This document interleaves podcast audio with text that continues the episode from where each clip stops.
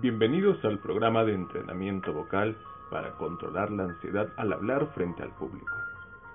El objetivo de este programa es permitirle exponer frente a un público su propia voz.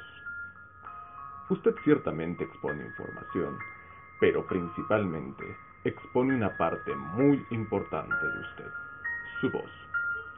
Y si usted no conoce su propia voz y no siente aprecio por ella, entonces dependerá solo de la información. Si olvida algún dato, si no se ha aprendido todo de memoria o si lo que usted dice no es del interés de los demás, entonces sentirá mucha ansiedad.